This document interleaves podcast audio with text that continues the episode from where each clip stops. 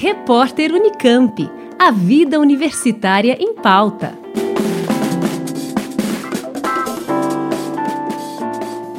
A internet das coisas está sendo aplicada em uma horta na Escola Estadual de Ensino Médio Integral em Itapeva.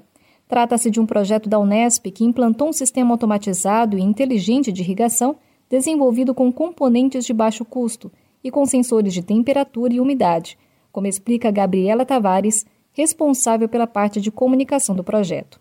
No caso da horta automatizada, nós usamos microcontroladores, como o EPS32 ou o Arduino, que eles possibilitam a troca de informação e nós usamos também dispositivos como o sensor de umidade e de temperatura para fazer o controle desse sistema. Um exemplo é que nós podemos programar o um microcontrolador para alertar o usuário por um aplicativo ou algum site quando a umidade do solo estiver baixa. Com essa informação, o usuário pode também ativar o sistema de irrigação manualmente ou fazer uma programação para que o próprio sistema ative a irrigação da horta. É possível também programar o sistema para alertar o usuário quando o solo estiver muito úmido e ele automaticamente desative a irrigação. O conteúdo é passado por meio de vídeos, textos, jogos educativos e encontros virtuais.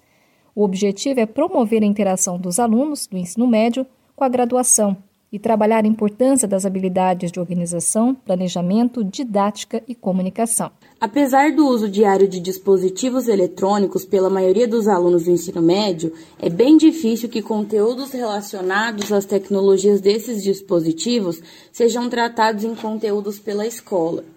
Esse projeto visa principalmente promover a interação dos alunos do ensino médio com a universidade, trazendo eles para mais perto da graduação e assim fazer uma ponte entre a teoria e a prática, ao mesmo tempo que a gente trabalha algumas habilidades. Outro ponto é tentar também despertar o interesse desses alunos pela programação, a IoT, que é a internet das coisas, e a automação de sistemas. Informações em itapeva.nesp.br.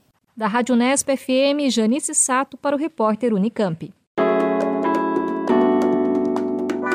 Repórter Unicamp. A vida universitária em pauta.